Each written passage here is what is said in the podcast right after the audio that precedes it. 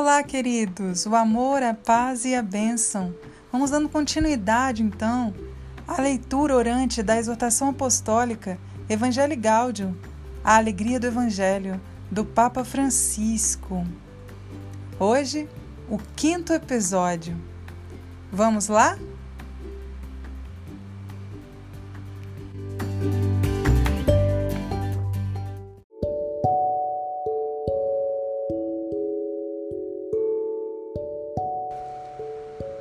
Capítulo, a transformação missionária da Igreja. Número 2, pastoral em conversão.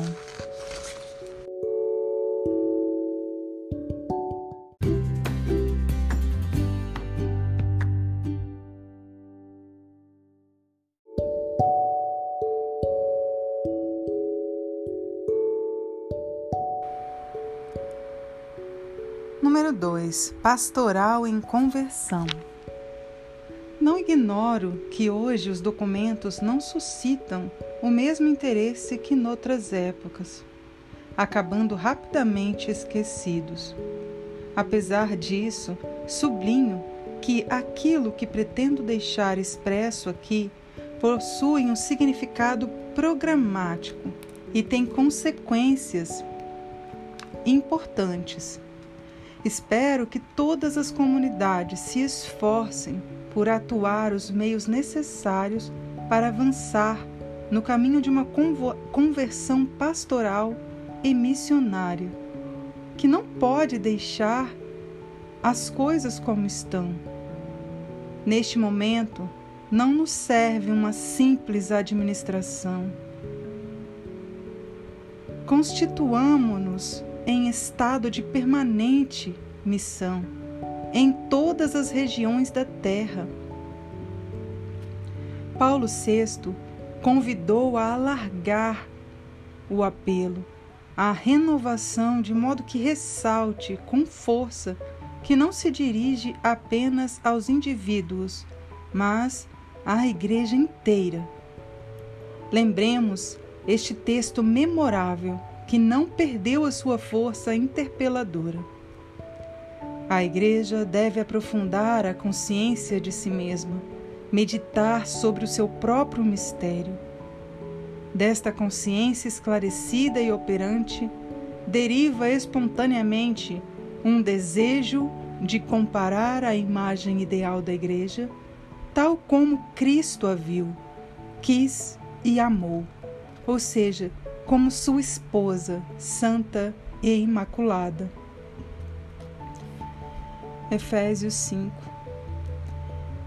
Consequência disso, com o rosto real que a igreja apresenta hoje, em consequência disso, surge uma necessidade generosa e quase impaciente de renovação, isto é, de emenda dos defeitos que aquela consciência denuncia e rejeita como se fosse um exame interior ao espelho do modelo que Cristo nos deixou de si mesmo.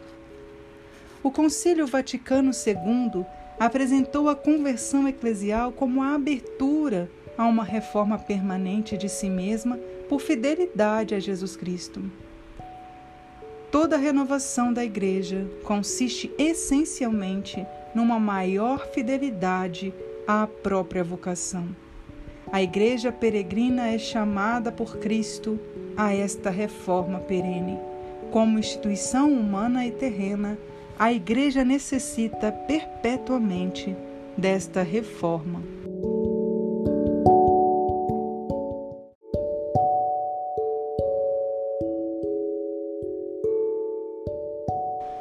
Há estruturas eclesiais que podem chegar a condicionar um dinamismo evangelizador.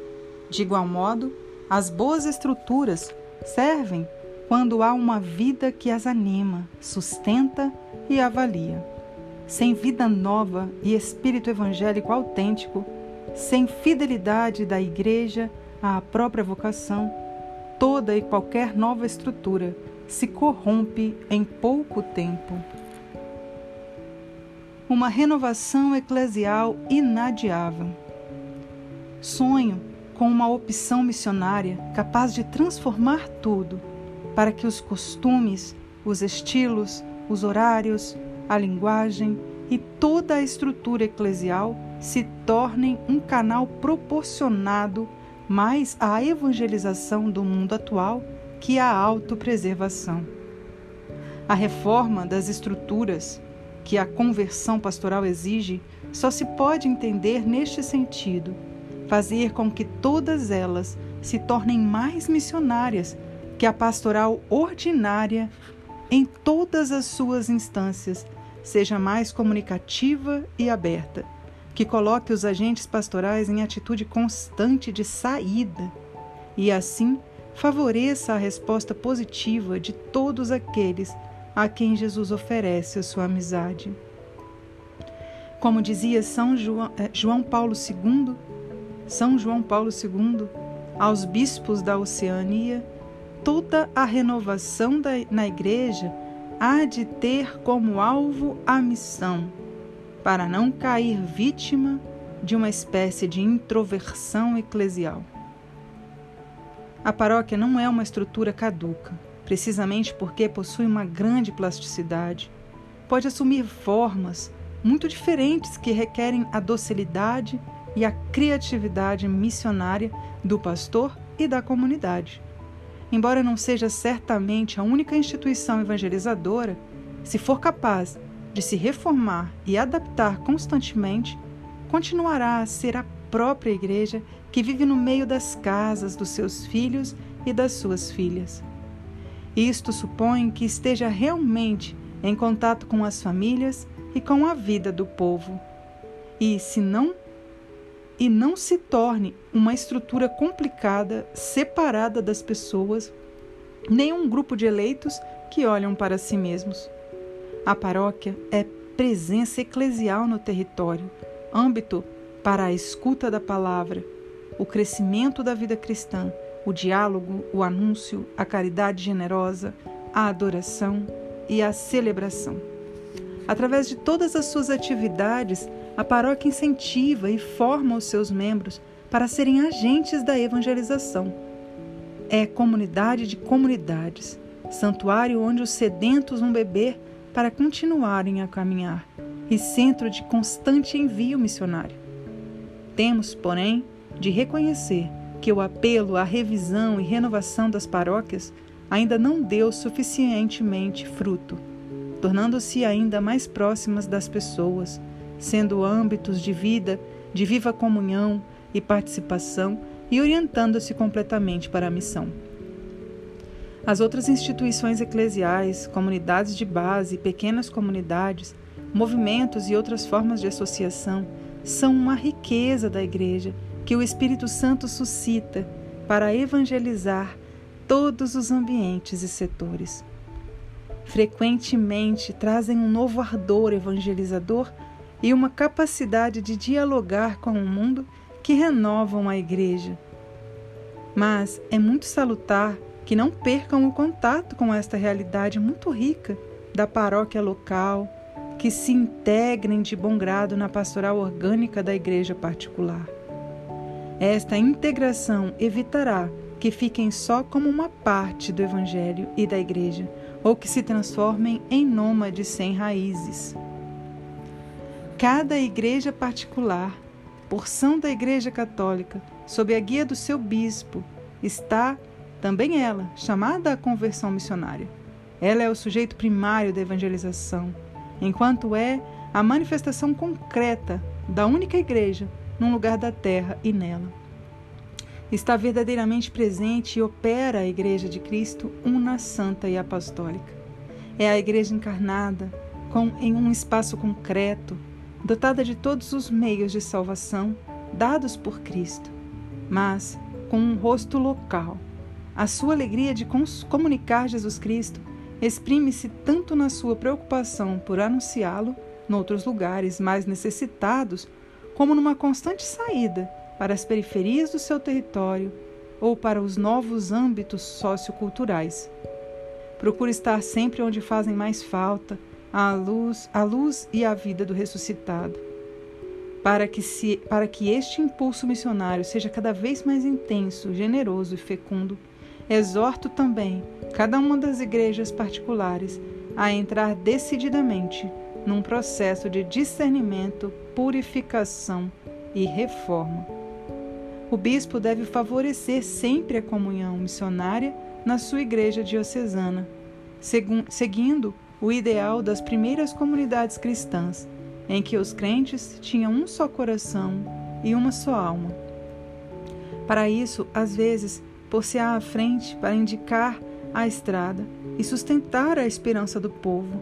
Outras vezes, manter-se-á simplesmente no meio de todos, com a sua proximidade simples e misericordiosa, e em certas circunstâncias deverá caminhar atrás do povo para ajudar aqueles que se atrasam, e, sobretudo, porque o próprio rebanho possui o olfato para encontrar novas estradas. Na sua missão de promover uma comunhão dinâmica, aberta e missionária, deverá estimular e procurar o um amadurecimento dos organismos de participação propostos pelo Código de Direito Canônico e de outras formas de diálogo pastoral, com o desejo de ouvir a todos, e não apenas alguns sempre prontos a lisonjeá-lo. Mas o objetivo destes processos participativos não há de ser principalmente a organização eclesial, mas o sonho missionário de chegar a todos. Dado que sou chamado a viver aquilo que peço aos outros, devo pensar também numa conversão do papado. Compete-me, como bispo de Roma, permanecer aberto às sugestões tendentes a um exercício do meu ministério que o torne mais fiel ao significado que Jesus Cristo pretendeu dar-lhe e às necessidades atuais da evangelização. O Papa, São João Paulo II, pediu que o ajudassem a encontrar uma, uma forma de exercício do primado que, se, sem renunciar de modo algum ao que é essencial da sua missão, se abra uma situação nova. Pouco temos avançado neste sentido. Também o papado e as estruturas centrais da Igreja Universal precisam ouvir este apelo a uma conversão pastoral. O Concílio Vaticano II afirmou que, à semelhança das antigas igrejas patriarcais, as conferências episcopais podem aportar uma contribuição múltipla e fecunda para que o sentido colegial leve a aplicações concretas. Mas este desejo não se realizou plenamente, porque ainda não foi suficientemente explicitado um estatuto das conferências episcopais que as considere como sujeitos de atribuições, atribuições concretas, incluindo alguma autêntica autoridade doutrinal. Uma centralização excessiva, em vez de ajudar, complica a vida da igreja e a sua dinâmica missionária. A pastoral, em chave missionária, exige o abandono deste cômodo critério pastoral. Fez-se sempre assim. Convido todos a serem ousados e criativos nesta tarefa de repensar os objetivos, as estruturas, o estilo e os métodos evangelizadores das respectivas comunidades. Uma identificação dos fins sem uma condigna busca comunitária dos meios para alcançá-los. Está condenada a traduzir-se em mera fantasia. A todos exorto a aplicarem com generosidade e coragem as orientações deste documento sem impedimentos nem receios. Importante é não caminhar sozinho, mas ter sempre em conta os irmãos e, de modo especial, a guia dos bispos num discernimento pastoral sábio e realista.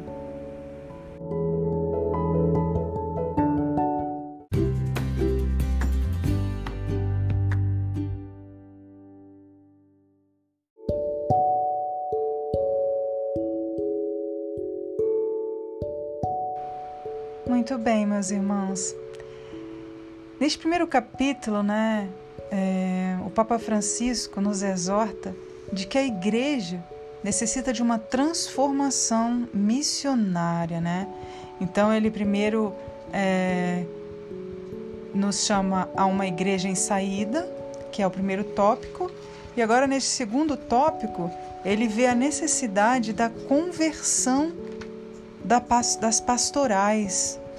Ele fala da conversão da igreja é, no âmbito pastoral, né? É, nós sabemos que a igreja, né, somos cada um de nós, é uma igreja viva, né? Somos membros. A igreja é o corpo místico de Cristo, cuja cabeça é o próprio Jesus Cristo.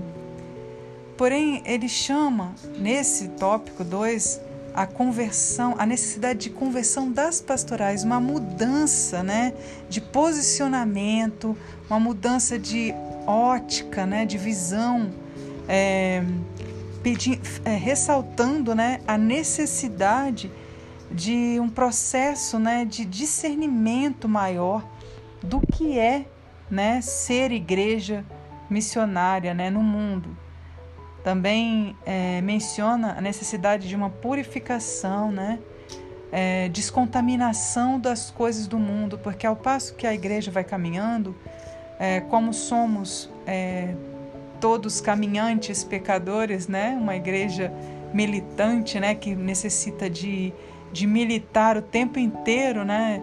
É, contra as ciladas do inimigo então há sempre uma necessidade de purificação, é uma mudança de visão, não é, ficar muito preso, né, na, nos pensamentos de é, pensamentos comuns, pensamentos que o mundo, né, revela hoje, né, as, as a, todo tipo de pecado que vai contaminando. A gente precisa ir deixando para trás, né, buscar. Ele, ele nos exorta a buscar o exemplo daquelas primeiras comunidades cristãs, né, onde se davam davam-se tudo de si mesmos e também buscar o maior exemplo que é o próprio Jesus Cristo, né? Como foi, qual foi o exemplo que ele deixou? Então a necessidade de conversão àquele primeiro amor, aquele movimento que Jesus iniciou, né, há dois mil anos atrás, né? É claro que ele deixou bem claro também que as, os novos movimentos, as novas comunidades, né, estão trazendo para a igreja hoje uma, um novo ânimo, né, um novo aviva, uma, um avivamento necessário, né, para os dias de hoje, né, chegando nos diversos pontos, nas diversas formas de evangelização, né. Ele até diz aqui, ó, é, as pequenas comunidades os movimentos e outras formas de associação são uma riqueza da igreja que o Espírito Santo suscita para evangelizar todos os ambientes e setores.